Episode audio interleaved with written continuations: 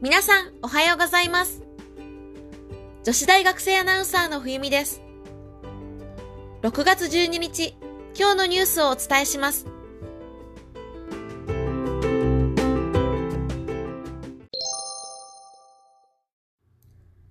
今日のキーワードは、ポットヒーロー。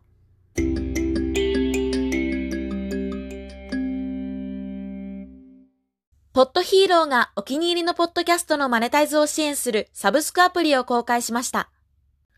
ポットヒーローはリスナーがお気に入りのポッドキャスターに支払いをする新しい手段を提供するとのことです。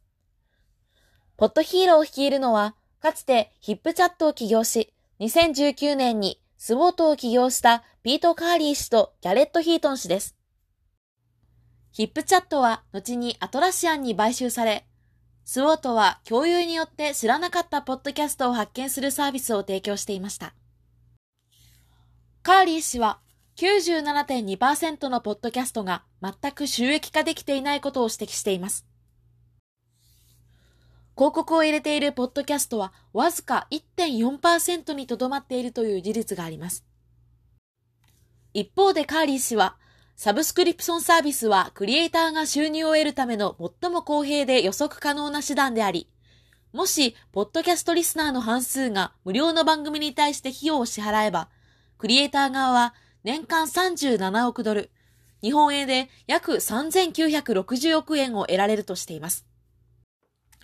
これは2019年の広告収入の6倍に近いということです。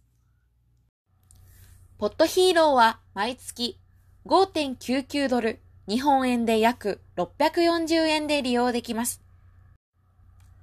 5.99ドルのうち1ドル、日本円で約107円をポッドヒーローを支援する費用とし、残りの4.99ドルをポッドキャスト内で分け合いますが、支援の1ドルはオプションであるとしています。リスナーはポッドキャストのエピソードを紹介することができ、これも支払い金額に影響するということです。ポッドヒーローは米国時間6月9日にサービスを開始し、その日のうちすでに100万以上のポッドキャストが揃っているといいます。しかし、ポッドキャスターの大半はポッドヒーローと連携していません。SNS の影響も相まって、これからますます個人の時代に突入することは確実です。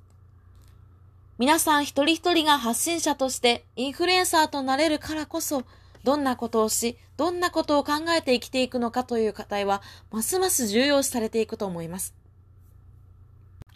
オンラインで簡単に不特定多数の方々と出会える今だからこそ、人との出会いというものを大切にして、言葉の重要性をもう一度認識する時代なのかもしれませんね。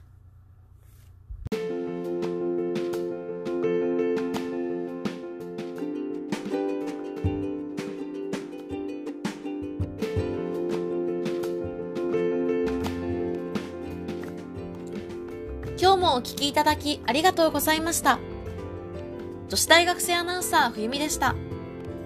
毎日投稿しますので、これからも聞いてくださると嬉しいです。それでは良い一日をお過ごしください。